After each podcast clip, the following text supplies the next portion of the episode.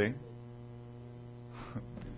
Es un placer verlos otro, domingo. Gracias por, por participar, por, por, venir. A los que nos sintonizan, gracias por sintonizarnos. Eh, dicen otra vez Alberto, que predique Reinaldo, que predique alguien más. Sorry. a veces nos toca, entonces tenemos que participar.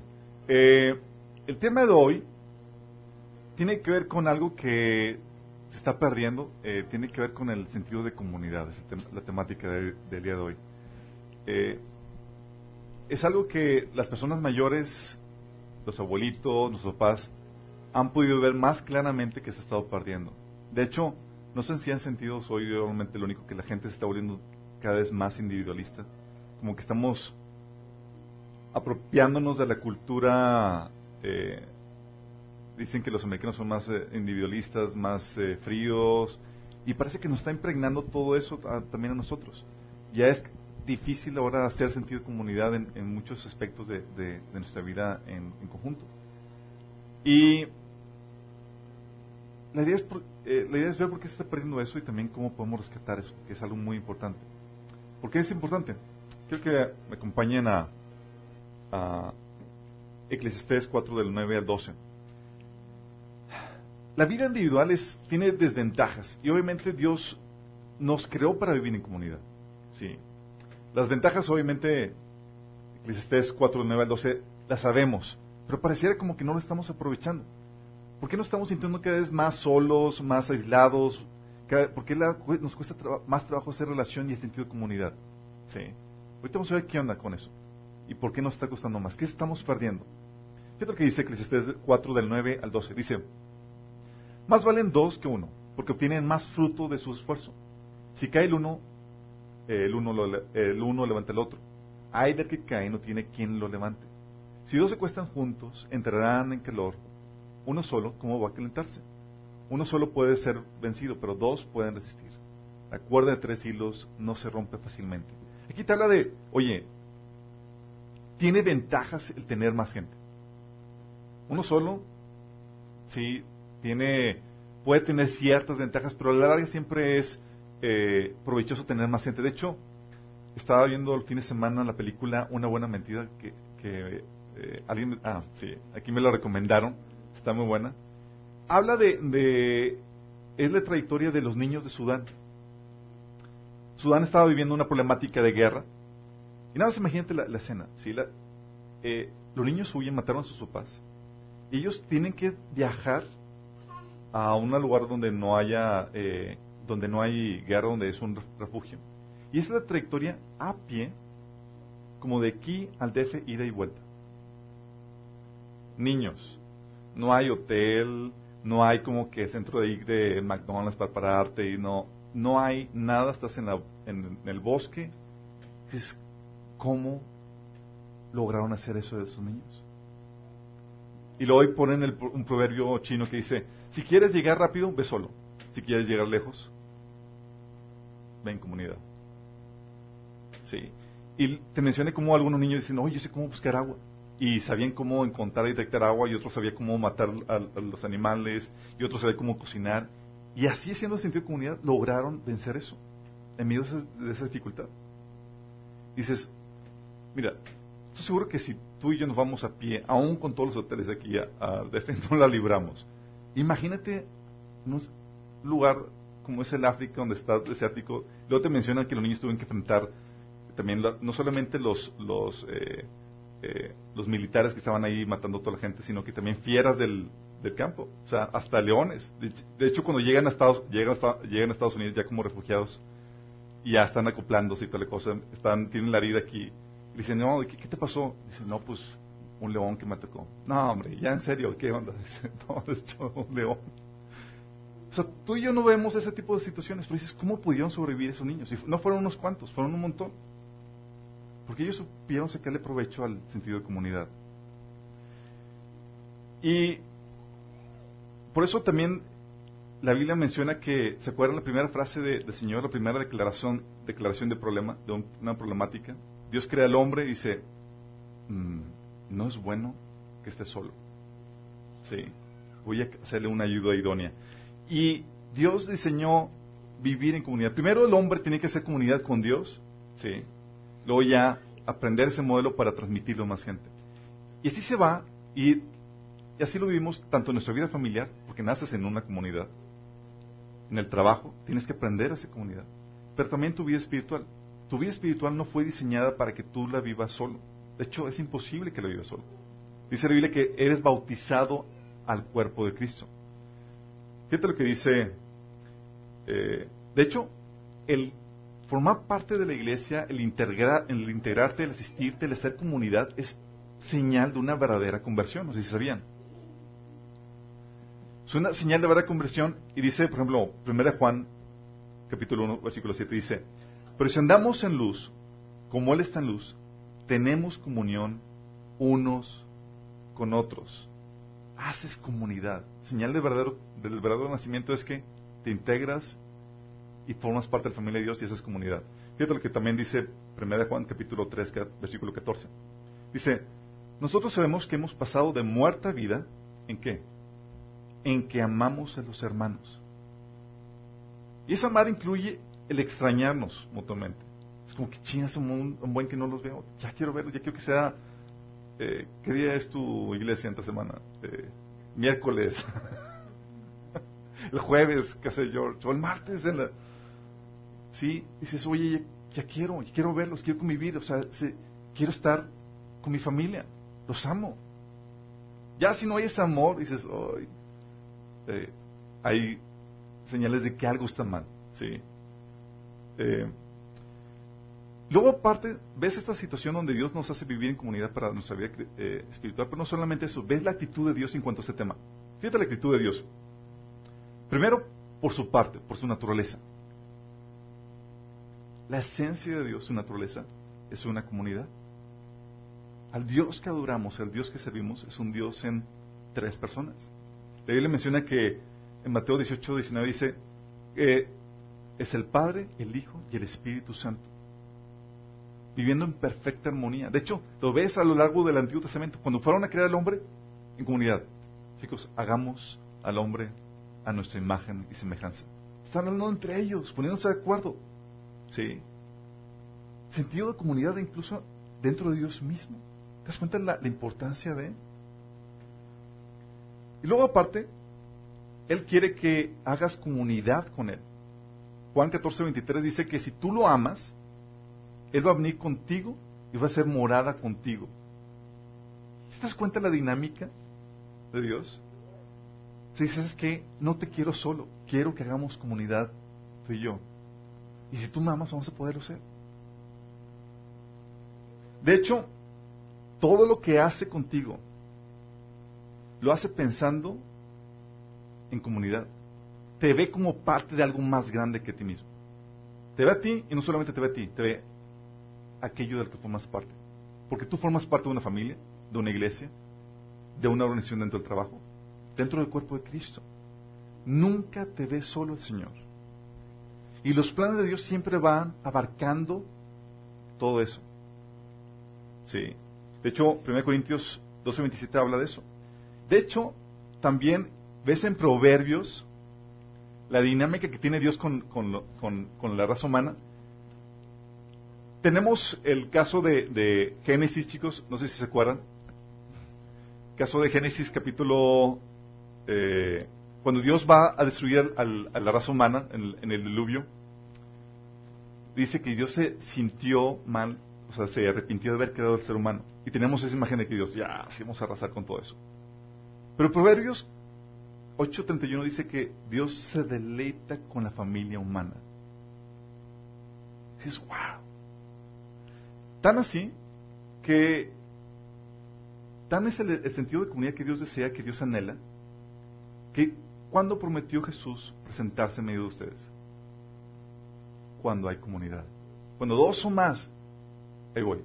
Vamos a armar una fiesta, chicos, y ahí voy. Órale. Sí, de hecho, su primer deseo después de la crucifixión, menciona el Salmo eh, 22, primer deseo de Jesús, ¿sabes qué era? Es tan pronto pasó el sufrimiento, dice, voy a publicar tus alabanzas y tus obras en medio de la congregación. Eso es lo primero, mi primer deseo. Así somos nosotros. O sea, llegamos y como que, tengo que platicarles todo esto que Dios hizo en mi vida. Esta obra, este milagro. El primer deseo de Jesús. No es como me voy a guardar. Ah, tú lo platicas solamente a Dios. No, tengo que decírselo a mis hermanos. ¿Te das cuenta de la dinámica, el deseo, el corazón de, Jesús en ese sentido? O incluso al Espíritu Santo. ¿Sabes qué hace el Espíritu Santo cuando viene sobre ti y te, y te, te sella? Dice, te sello dentro de un cuerpo. Sí, te hago parte del cuerpo de Cristo. O sea, mi presencia, el que yo more dentro de ti, te da la membresía al cuerpo de Cristo. Te hace parte de la comunidad de, de la familia de Dios. O sea, ni eso te deja sin formar parte de. Y luego lo vemos en el desenlace final de todo el plan de Dios, el maravilloso plan, de Dios. ¿Se acuerdan el desenlace final? El desenlace final, viene en Apocalipsis 21.3, ves a Dios el Padre por fin cumpliendo su deseo en hacer morada con el hombre. todo esto, todo este plan que estamos viendo, es para que Dios pueda volver, Dios el Padre pueda volver a hacer su morada con nosotros. Hacer habitación, hacer comunidad. ¿Te das cuenta del anhelo de Dios? Mientras que tú estás así como que, ah, yo no voy a la iglesia. Dios sí, quiero estar ya con ellos. ¿Qué que dice? Oí una potente voz que provenía del trono y decía, aquí entre los seres humanos está la morada de Dios. Él acampará en medio de ellos y ellos serán su pueblo y Dios mismo estará con ellos y ellos será su Dios. ¡Wow! Es como que por fin, hecho está, ahora sí puedo morar con ellos. Tal es así que cuando Dios ve a una persona solitaria, ¿sabes qué piensa Dios inmediatamente? Ve a una persona solitaria y dice, tú necesitas familia. Lo primero que hace. Salmo 68, 6 menciona que Dios ubica a los solitarios en familias. ¿Te sientes solitario? Ya ese es el plan de Dios para ti. Dios te dice, ah, te ves solito. te voy a adoptar. Lo que hace. Sí. De hecho, en ese sentido me recuerdo mucho a mi familia, a mi mamá. Mi mamá tiene la síndrome de que persona que entra en la casa, persona que adopta como su hijo. Eso tiene sus privilegios y tiene sus desventajas, porque también te va a regañar. y te dice, en serio, así como que, hijito, estás muy delgadito, ¿qué estás comiendo? Y, te empieza, y se mete contigo y toda la cosa. Sí. Pero es parte de esa comunidad, tiene ya el chip instalado en ese sentido. ¿Tiene ventajas la comunidad? Tiene muchas ventajas. Y a no las, no, las recordamos. De hecho, hay un salmo que habla justamente de las ventajas de esa comunidad. Salmo 133 dice, cuán bueno y cuán agradable es que los hermanos convivan en armonía. Es como el buen aceite desde la cabeza y va descendiendo por la barba, por la barba de Aarón, hasta eh, el borde de sus vestiduras. Es como el rocío de Hermón que va descendiendo sobre los montes de Sión donde se da esta armonía, el Señor concede bendición y vida eterna. Ok, dices, ¿qué rayos es eso? Aceite fluyendo por la cabeza, la barba, son, son analogías para expresar la tremenda bendición, es lo que debes de tener en mente. Es mucha bendición, ¿sí? Es una delicia estar en, en, comunidad. Tal vez no entiendes la analogía por contexto histórico, pero no te preocupes, ¿sí? Ahorita no te vamos a poner aceite, no es como que, ah, sí, pongan, no. Pero lo que queremos llegar aquí es que en medio de esta comunidad hay bendición y dice Dios que manda incluso vida eterna. ¿Y a poco no? Los que hemos disfrutado de lo que es una comunidad en armonía, ¿no han disfrutado la delicia de lo que es? Ven, te preguntan, ven por ti. Cuando nos reunimos en la iglesia, eso sucede, hay bendición. Llegamos todos y compartimos lo que tenemos. ¿sí? Lo que somos. Alguien comparte la enseñanza, alguien comparte los víveres, empieza a repartir la oración, el cómo estás, la oración unos por otros. Se empieza a repartir eso. La comunidad es la oportunidad para poder poner tu don al servicio de los demás. Sí. En ese sentido, comunidad es como que te das cuenta que te conoces mutuamente y dices, ah, le falta eso, yo le puedo ayudar con esto. De hecho, los que tenemos, los que estamos aquí en Minas tenemos ya ese chip. Es como que vamos viendo, analizando a ver quién le falta qué. Y luego, ¿ya tomaste el discipulado? ahora por ti. Sí. Y hasta tenemos, gracias a Jo, a los que no se han puesto al corriente o nos va a ayudar a poner esa corriente, ¿sí? Oye, me faltó este, aquello. O ahí lo pueden, esta ponen su don al, al servicio, ¿sí? De hecho, el don de Job es maestro, ¿sí? Como dice Gus, pocas palabras, no me importa tu espiritual, pero te voy a enseñar. el de maestro es, el de pastor es, me preocupo y me involucro y voy a ver por ti, ¿ok? Pero cada quien pone sus dones en ese sentido, es lo que hace la comunidad. Vamos a ver por ti, nos preguntamos, ponemos nuestros dones, ponemos nuestros servicios. Y aún las personas débiles o que tienen necesidad o que están batallando son sumamente importantes en la comunidad. ¿Por qué creen? Son necesarias porque activan tu don. No sabes, estás ignorante, te ayuda. Estás batallando, déjame por ti. Estás padeciendo problemas económicos, déjame apoyar. Es lo que hace que funcione toda la comunidad. Si todos fueran fuertes, habría que buscar a alguien débil para poder ayudarlo. ¿no? Se requiere, es parte de la comunidad. De hecho, en medio de, esta, de, de, las, de la comunidad, si te has dado cuenta que cuando Jesús resucitó, todas las apariciones de Jesús eran en medio de la, de la congregación de la comunidad. Sí. O sea, y la vez, cuando se aparecía, llegaba a faltar uno que otro. Pero era, estaba en la reunión. ¿sí? De hecho, ¿se acuerdan? Se aparecía Jesús, luego eh, llega Tomás y le dijeron, Tomás, se apareció Jesús, vino aquí, toda la cosa. Nah. Por no estar en sentido de comunidad, se perdió la bendición de estar ahí. Y muchas veces así pasa. O sea, llegamos, invocamos a la comunidad, a la reunión, a poder convivir, y nada más llega uno. Y ya Jesús, ¿qué onda? ¿Y los demás?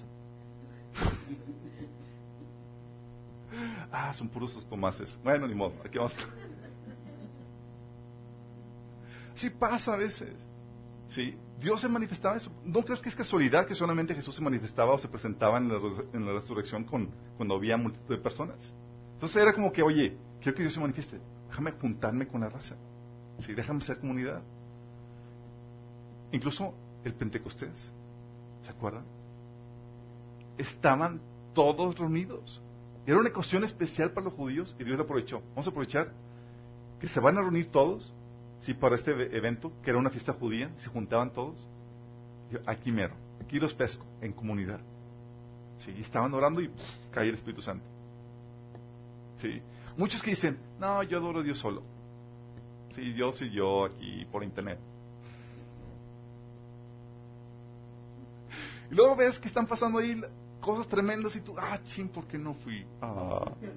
De hecho, algo que hacemos en los estudios en la casa es, les decimos, oigan, estamos comiendo que algo que están compartiendo tal cosa, los que no vinieron se lo están perdiendo, sí, porque también hay comida, compartimos no solamente la palabra, hay cosas que te pierdes cuando no vienes.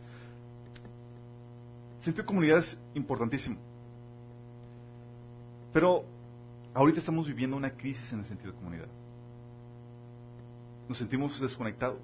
eso lo vemos en el trabajo, en nuestra colonia, en nuestros vecinos, incluso en la iglesia.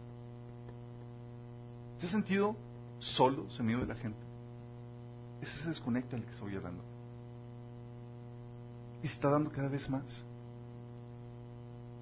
Incluso aún en la misma familia. Llegan a veces familia, eh, estás en, tu casa con tu familia y los que tienen hijos mayores o los que tienen hermanos o hermanas que viven en familia, llega el hermano, llega la familia y ya no comen juntos, no saben qué están haciendo. Así como no llega papá, pues ya me casé. ¿What? Ni siquiera me invitas. O sea, así de, de dimensiones fuertes. O sea, no sabes en qué andan, porque ya no hay sentido de comunidad. Viven en la misma casa y no son comunidad. ¿Te ha pasado? Dices, ¿qué está pasando que está ocasionando esa, esa, problemática? Sí, ahorita, a ver, tengo una pregunta. Levanten la mano quienes conocen a sus vecinos circuncidantes. Sí, todos. Pero no todos tenemos eso. Sí. Antes era común eso. Antes era súper genial que, oye, Tal era así, porque era, el sentido de comunidad era una necesidad. No había tantos recursos y tenías que hacer comunidad porque sabías que si no, cuando se te ofreciera, pues te iba a complicar. Y era típico y cada vecino, oye vecino, se me acaban las tortillas, ¿me puede dar unas? Y llegaban las, y, o repartir tortillas, sí. O me dan unos huevos, por favor. Y huevos o lo que sea llegaban y, era porque había ese sentido de comunidad. De hecho, a, una tacita de azúcar, claro, no puede faltar la famosa tacita de azúcar. De hecho, yo recuerdo que era tal el involucramiento entre vecinos que mi mamá nos dejaba con los vecinos cuando se iba a trabajar. Era como que, yo ahorita yo pensar, o sea, le voy a dejar mis hijos mis... No sé clic. Pero tal era la sentido de comunidad. Así era. De hecho, entre las mamás regañaban a los niños de diferentes, aunque no eran tus hijos, los regañaban y toda la cosa y los, y los corregían por ese sentido de comunidad tan fuerte que había. ¿Sí? Y ahorita, nada de eso. No se dan a eso, se está perdiendo por completo eso.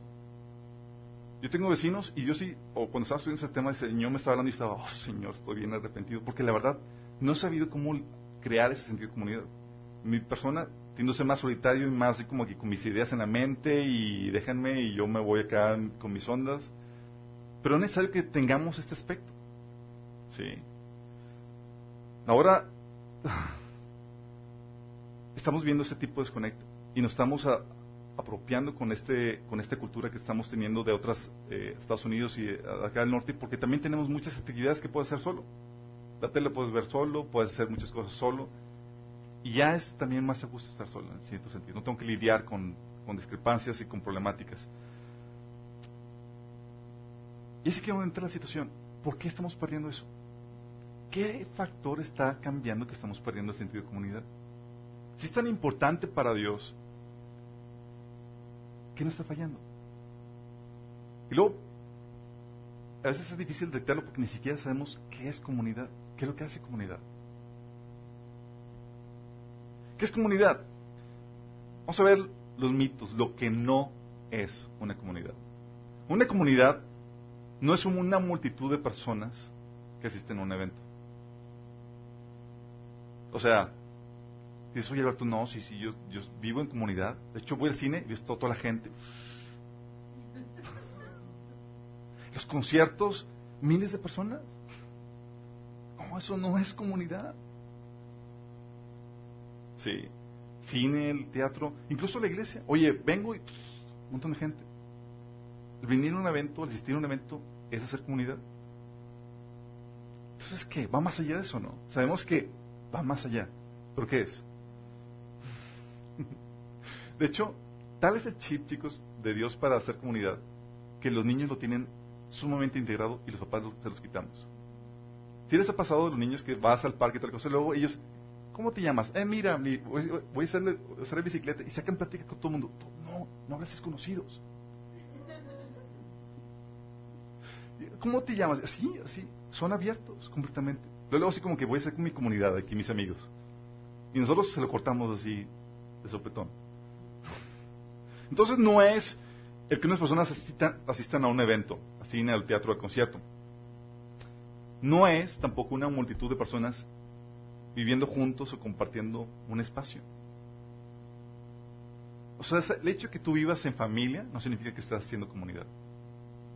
Tú puedes estar en la misma casa, bajo el mismo techo, y cada quien está desconectado viviendo en sus propias zonas. Eso no lo hace comunidad. Sí. Incluso vecinos, hoy puedes compartir en la misma vecindad y no hace comunidad.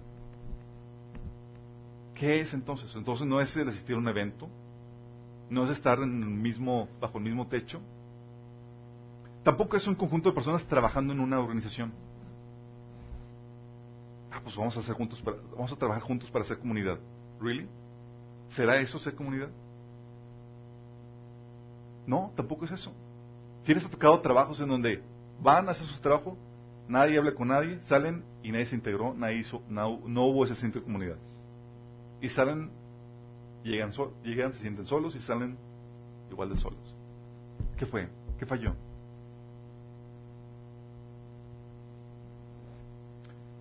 Tampoco es compartir la comida con más, con más gente. Entonces, ¿qué es comunidad? que compartir la comida suele darse sin comunidad, no es necesariamente. Ha habido casos donde tú llegas, recuerdo en la, en la escuela, cuando estuve siendo, estuve estudiante en Estados Unidos, allá los chavos van al comedor y comen y toda cosa, y tú puedes estar comiendo así con un montón de estudiantes y personas, y tú en tu onda. Nadie se preguntó qué onda, nadie se preguntó, no hubo ni siquiera diálogo, sí, completamente desconectados. Tampoco es comer juntos. Entonces, todas estas situaciones, compartir el mismo techo, el mismo trabajo, asistir a un mismo evento, tienen el potencial de convertirse en, comunidad. Pero el hecho de que tengan esos factores en común no los hace comunidad. Mm, entonces, ¿qué hace algo comunidad? Es una vergüenza que los cristianos no sepamos qué es lo que hace algo comunidad. Porque en teoría nosotros deberíamos ser expertos en crear comunidad. Es una vergüenza, la verdad. Creemos que el existir un evento de iglesia masivo, ya, sí, somos comunidad. Nada que ver. El invitarnos a la casa y toda la cosa es comunidad. Nada que ver. ¿Qué es lo que hace algo comunidad? ¿Quieren saber? Sí. Si no, bueno. ¿Qué es lo que hace comunidad? Primero, es un conjunto de personas que, punto número uno, tienen algo en común. Comparten un mismo techo, comen juntos, trabajan juntos, viven en la misma colonia, van a la misma iglesia, tienen algo en común que comparten. ¿Sí? Entonces tienes algo en común, tienes el potencial de ser comunidad. De hecho, en la iglesia tenemos como hermanos en Cristo muchas cosas en común. ¿Qué dice la Biblia al respecto? Efesios 4, del 4 al 6 dice que tenemos un espíritu, formamos un solo cuerpo, hay un solo Señor, una sola fe, un solo bautismo, un solo Dios y Padre sobre todos. ¿Tenemos mucho en común? Bastante. Somos la familia espiritual. De hecho, Jesús, tan fuerte era estos sentidos, estos aspectos que tenemos en común, que Jesús le daba prioridad a estos aspectos espirituales que a los aspectos físicos. ¿Se acuerdan? Cuando Jesús estaba predicando la palabra, estaba con sus discípulos, y llegaban la mamá y los hermanos de Jesús, Señor, tu mamá y tus hermanos están hablando fuera. ¿Quiénes son mi madre y mis hermanos? ¿Qué estos que hacen mi voluntad? Que hacen mi voluntad? Son mi madre, mi hermana, mis hermanos. ¿Si te das cuenta la, la dimensión? O sea, como cristianos el aspecto que tenemos en común es muy fuerte y tenemos que sacarle provecho. Pero el hecho de que tengamos ese aspecto en común no nos hace comunidad. Si tú tienes, trabajas con alguien, eh, puede ser comunidad. Si tú vives en familia con alguien, puede ser comunidad. Pero tienes que ir más allá de eso. Tienes que tener algo en común, punto número uno. El punto número dos, tiene que haber amor o interés unos por otros. Amor o interés unos por otros. Y esto, el primer punto es circunstancial. Ups, vivimos en la misma colonia. Ups, estamos viviendo en mismo lugar, naciendo en esta familia. Ups, resulta que tú también eres cristiano. Sí. El primer elemento es circunstancial. Este elemento del amor o del interés unos por otros, eso es lo que tú contribuyes para hacer comunidad. ¿Sí me explico? Oye, ¿qué factor es importante para hacer comunidad? Ponle amor, ponle interés unos por otros. ¿Sí?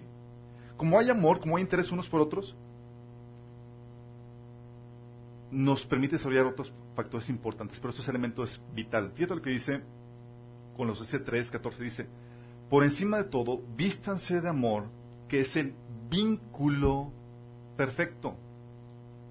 Puedes vivir juntos, pueden estar bajo el mismo techo, bajo la misma casa, trabajando juntos, pero no hay ese mutuo interés, no hay ese amor, no hay vínculo. ¿Te estás dando cuenta? Tiene que haber ese vínculo, ese interés. Ese interés unos por otros. Fíjate lo que dice Filipenses 2.4. Dice, no se ocupen solo de sus propios intereses, sino también procuren interesarse en los demás. Este es el mandato para que seas metiche. ¿Sí me explico? Es, no solamente por mis cosas, es, ¿Cómo estás? ¿Cómo te puedo ayudar? Oye, ya vi esto. Vi que estás en problemas. Te interesas. No solamente lo dejas así como que, ah, pues, de esos asuntos. Ya, si él quiere, pues, que pregunte. no.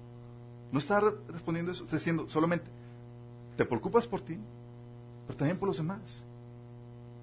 Es una consecuencia de, es, oye, si realmente amas a alguien, no lo vas a dejar así nada más como si, si lo estás viendo que, está teniendo una problemática o que necesita ayuda, ¿estamos de acuerdo? Entonces tienes que tener amor, interés o interés unos por otros. Ese es el segundo punto. El tercer punto es que se conocen unos a otros. ¿Sí? Y esto es consecuencia del amor o el interés mutuo que tenemos unos por otros. Oye, tenemos algo en común, perfecto. ¿Hay amor? Ok, y ese amor me hace, quiero conocerte. Sí. Y es aquí donde entra la situación complicada. Porque cuando tú quieres conocer a una persona, no llegas con una persona, oye, quiero conocerte, platícame a ti. Está raro, ¿qué onda? sí, o, eh, ¿me platicas tus problemas? Quiero saber más de ti.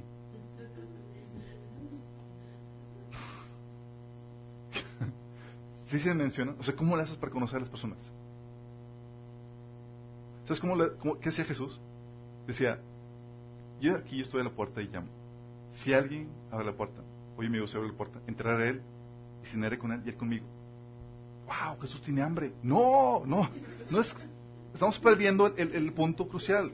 No es que Jesús quiere comer, ¿sí? Lo que pasa es que el conocimiento se da en actividades que permiten ese convivio, esa integración. ¿Sí te das cuenta? Oh, Jesús tiene, entonces tiene hambre, Jesús no está por sitio buscando ver quién, pepenando ver quién le da de comer. No, no es eso. Estamos captando. ¿Qué está haciendo Jesús? Te está proponiendo una actividad que hagan juntos que va a propiciar esa relación, esa comunión. Porque tú estás sentado con alguien comiendo y es como que viendo la cara, oh, forzosamente es como, hola, ¿cómo estás? ¿Qué te dedicas? ¿Qué haces? Y si hay amor y hay interés, va a haber ese diálogo que va a propiciar que se conozcan unos a otros. ¿Sí me explico? Por eso, en este punto, este de conocerse unos a otros, es procurar propiciar oportunidades para convivir. Se invitan a alguna actividad que es la excusa para propiciar ese conocimiento. ¿Sí me explico? Es la oportunidad para hacer comunidad.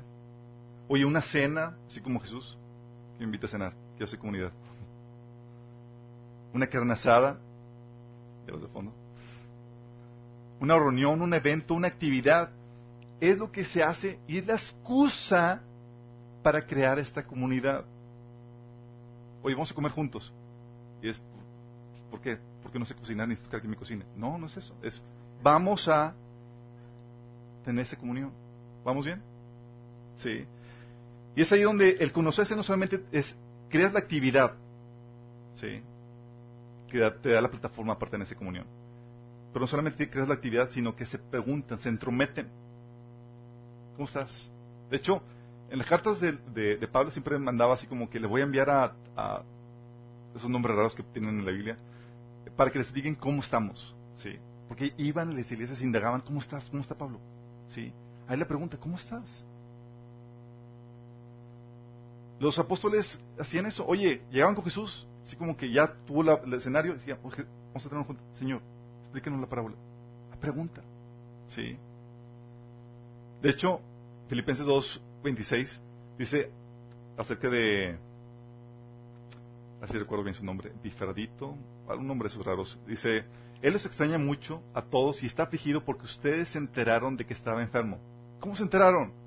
Porque la iglesia sabía hacer comunidad. ¿Cómo está? ¿Cómo están? ¿Sí? Chin, ya se enteró. Chin, no cree que se enterara, pero pues va a ser difícil. Somos comunidad. Y sabe la iglesia hacer comunidad. A veces pasa situaciones entre nosotros donde, oye, un evento importante y nadie supo nada. Es una señal de que no estamos amando, no estamos conociéndonos, no hay integración, no hay comunidad. La otra es, parte de conocerse, no solamente preguntas, no solamente haces la actividad, también te abres a platicar tu vida, tus cosas. Tienes que abrirte. Si te cierras, no puedes hacer comunidad. Proverbios 1.23 dice, yo les abriré mi corazón y les daré a conocer mis pensamientos. Wow, esto es hablando de persona que quiere tener, que quiere hacer comunidad. De hecho, también Jesús en Juan 15:15 15 decía, ustedes ahora son mis hijos porque les he contado todo lo que el Padre me dijo. Sí. Sentir comunidad es hacer eso. Oye, llego y le comparto mis cargas a alguien, le comparto lo que está pasando. Quiero platicarle mi vida a alguien. ¿Vamos bien? Si tú no estás abierto a eso, estás obstruyendo el proceso de hacer comunidad. Porque la gente quiere conocerte, es parte del amor que la gente siente por ti. ¿Cómo estás? Hay muchos que batallan solos y tienen, están con sus problemas y todo eso. Y la solución lo tiene el vecino de al lado. Sí. Pero por no abrirse, siguen batallando. Siguen luchando. Hay muchos que viven, tienen problemáticas y no piden nunca oración. Y están viendo situaciones difíciles.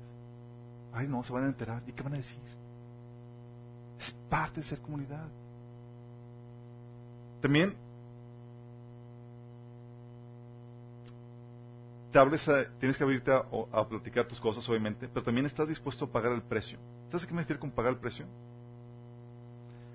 Tienes que estar dispuesto a pagar el precio para hacer comunidad, en el sentido de que tienes que vencer la flojera. ¿Les ha pasado? Así como que va a haber la reunión y, ay, estoy cansadísimo. Y la cama te dice, ve, ve. Y tú dices, hago comunidad. Aprovecho para estar solo, relajado. Vencer la flojera o la apatía. Ay, no. ¿Les ha pasado que les da apatía? Luego llegan y disfrutan y dicen, ¿por qué me está dando apatía si es tan disfrutable esto? O el costo económico incluso. Oye, vamos a cenar. Ay. Sí. O la gasolina. Ah. Sí, a veces hacemos eventos donde alguien organiza algo y nada más estás pensando en todas las incomodidades que va a ser. Hoy vamos a hacer un día de campo. Ay, el sol, los mosquitos, el, eh, y todo así como que, no. Qué flojera. No, estás cortando la comunidad. Es parte de, tienes que aprender a pagar el costo en ese sentido. Sí. O a veces de que, chin, ay, no va a ir tal persona, no voy. O sea, ¿sí me explico el costo? Incluso la privacidad. Ay, no, si, si voy se van a dar cuenta de que... O a veces somos celosos por nuestra familia. Por ejemplo, mi esposa al inicio y yo cuando estábamos comenzando con todo este ministerio, era, mi esposa era muy celosa con sus tiempos. Es que amor, es que tenemos que estar juntos aquí, es que... Ah, eh, y era solo la familia. Y el Señor tuvo que hacer cambios en ella y nosotros para aprender a ser hospitalarios, abrirnos. Y es parte de, sí, del costo. Dice pues ya no hay privacidad. Y yo, no. De hecho, en Cristo somos personajes públicos. Porque todo, aún tus defectos y detalles y todas tus cosas no son tuyas, son de Dios y la va a utilizar como Él quiere. Somos conscientes. Entonces tienes que estar dispuesto a hacer eso. Fíjate lo que dice Romanos 16, 23. Dice, lo saluda Gallo. Así se llama, Gallo. ¿sí? Él es quien nos hospeda y también recibe en su casa a toda la iglesia.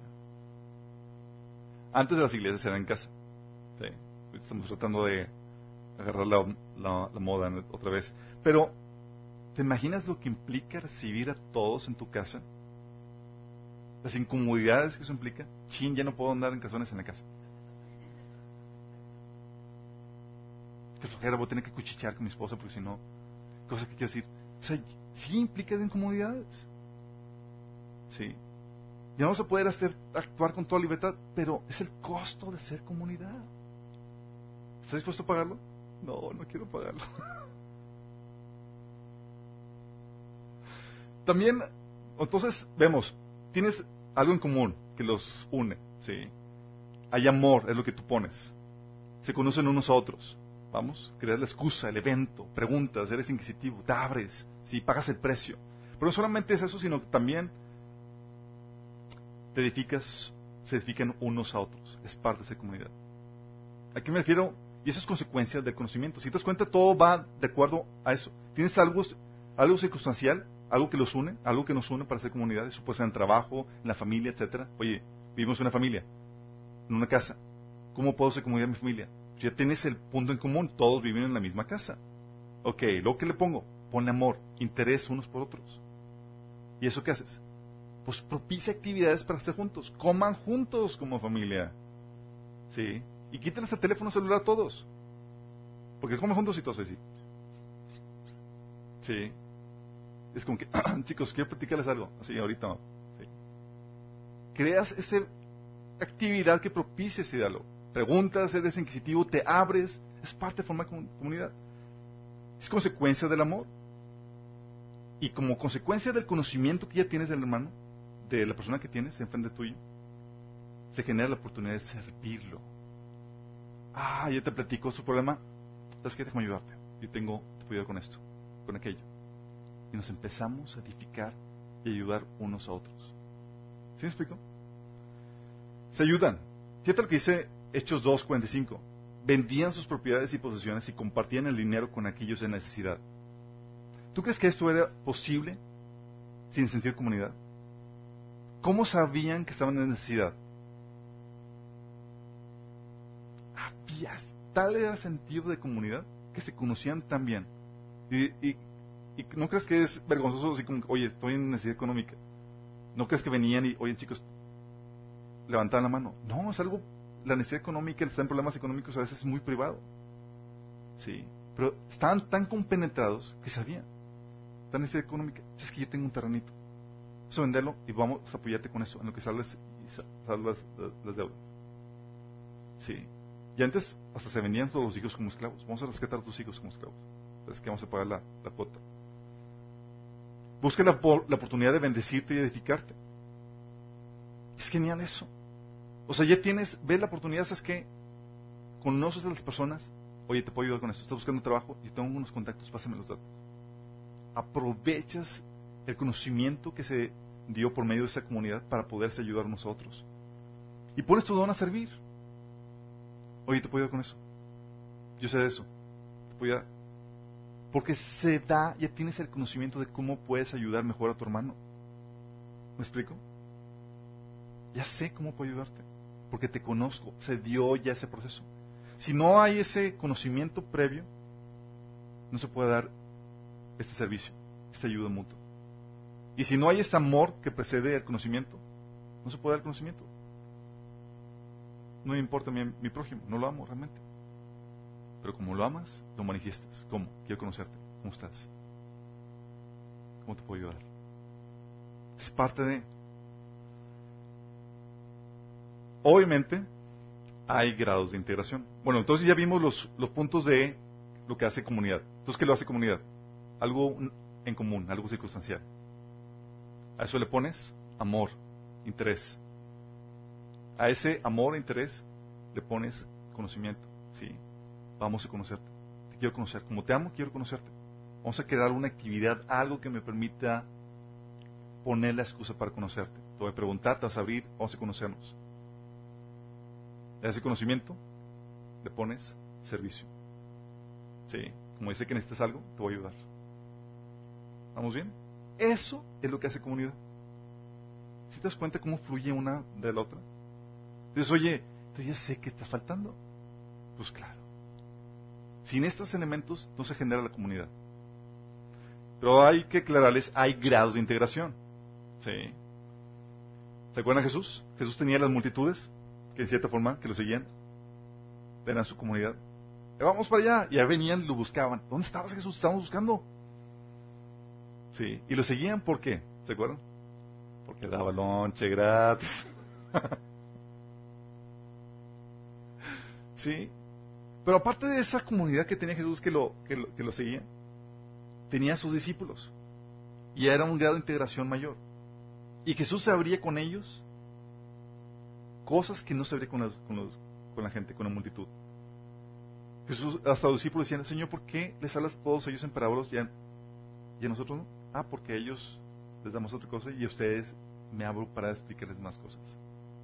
ustedes les ha sido conseguido los secretos, conocer los secretos, secretos del reino. Hay grados de integración. Luego dentro de los discípulos tenemos al grupo de los tres, ¿se acuerdan?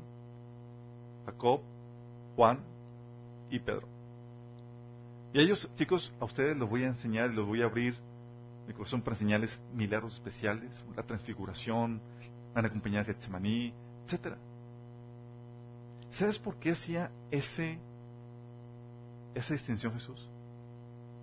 lo hacía en base, no que Jesús, ah, tú sí, tú no, a ver, cuéntense, no.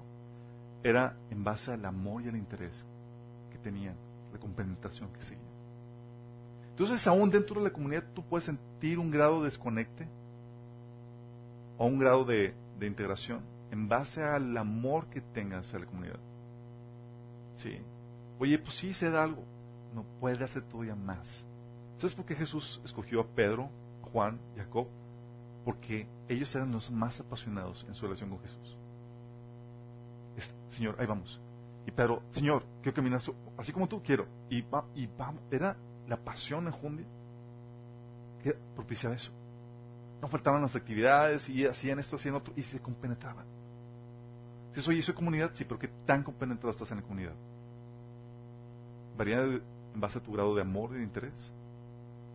Sí, por eso también la dinámica que la Biblia enseña son grupos pequeños. Permite y facilita eso. Entre multitudes es difícil hacer el trabajo de comunidad.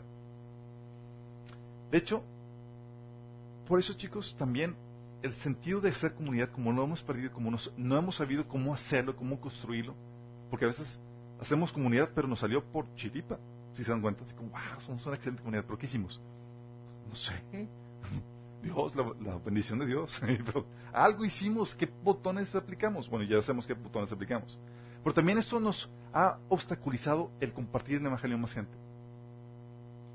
Porque queremos llegar a compartir el Evangelio con, con la gente sin ser comunidad primero. Sí, un Señor quiere que te arrepientas y que crees en el Evangelio. Uh, ¿Quién eres tú? Ah, soy tu vecino. Primero vamos a conocernos, ¿no? vamos a propiciar esa comunidad, ese interés, ese mostrarnos el amor mutuo para, para reír partir. ¿Sí?